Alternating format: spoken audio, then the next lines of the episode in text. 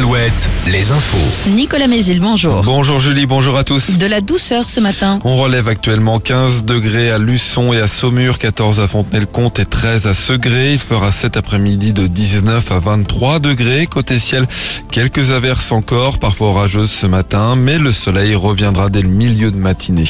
Le Conseil constitutionnel dit non au référendum d'initiative partagé sur les retraites. Les sages ont rejeté hier soir la deuxième demande déposée par des parlementaires de gauche.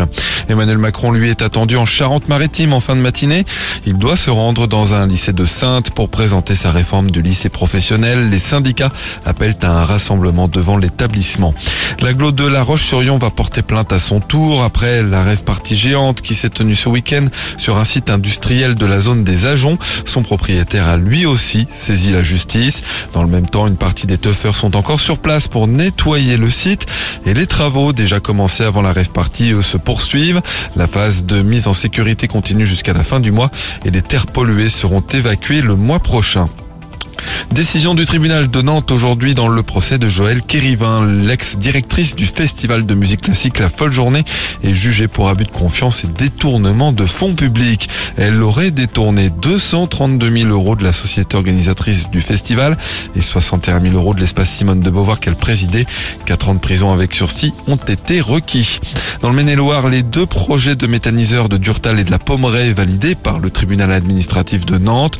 Les recours déposés par des collectifs d'opposants autour notamment d'arguments environnementaux ont été rejetés. La SNCF ouvre ce matin la vente de billets de train pour la période allant de la rentrée aux vacances de la Toussaint. Les TGV, les intercités du 4 septembre au 8 novembre exactement, période qui couvre donc entre autres la Coupe du Monde de rugby qui aura lieu en France en septembre et en octobre. 1200 signatures hier sur une pétition lancée par des supporters du FC Nantes réclamant le remboursement de leurs frais engagés pour se rendre à la finale de la Coupe de France samedi soir finale lors de laquelle les Nantais ont été corrigés 5-1 par Toulouse. Les auteurs de la pétition estiment, je cite, que ça fait cher le déplacement pour voir ça.